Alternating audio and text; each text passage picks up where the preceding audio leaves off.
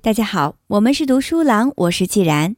今天接着和大家分享由凯文·凯利所著的《技术元素》第三章 “Web 三点零”两种形式的连接主义。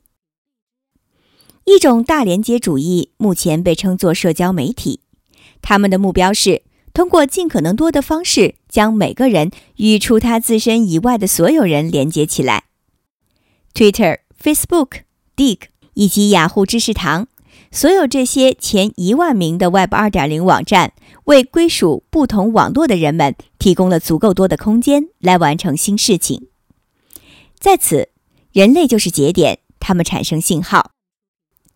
另一种大连接主义的实现，依靠的是数目庞大的机器、CPU 以及晶体管，这些东西尽其所能连接在一起，从而来完成任务。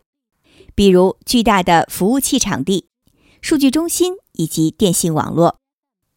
硬要说的话，我们还得把由所有手机、PDA、PC、路由器、WiFi 热点以及卫星连接等组成的统一体机器的大网络算进来。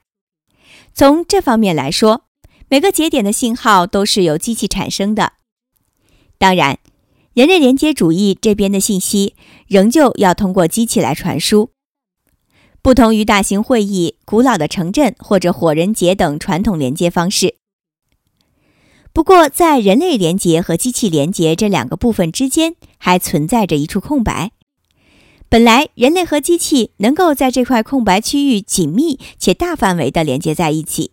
不过，现在这儿还是一块空白。这个新的领域能被中央的这个箭头很好地表示出来。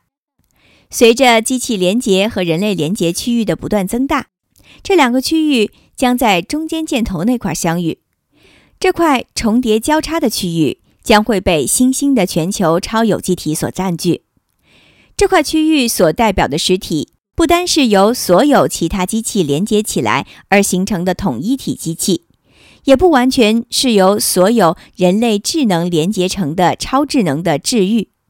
它是由所有人类智能以及所有人工智能连接在一起所形成的活跃的杂合体。它是一种泛智能。在这片结合区域内，所有产生信号的物体都是节点，不管是人类还是机器。在谷歌这个依靠大机器连接以及众多人力点击链接的网站上，我们能感觉到一些这种混合的痕迹。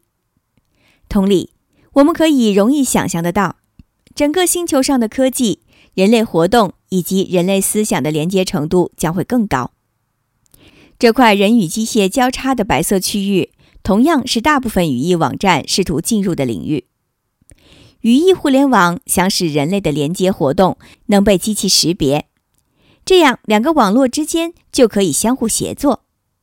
语义网站就是这两种连接活动之间的桥梁。或者说是转换通道，所有人类的思想、动作和记忆都能机器解码并重新组织，而机器的连接行为也能被人类所理解。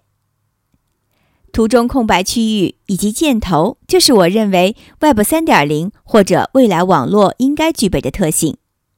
实现这个过程还需要花费我们许多年的时间去研究，因此。两边都有足够多的空间来发展更多的创新。从这一方面来说，我们已经开始了。你知道的还不算太晚。二零零九年一月三十日。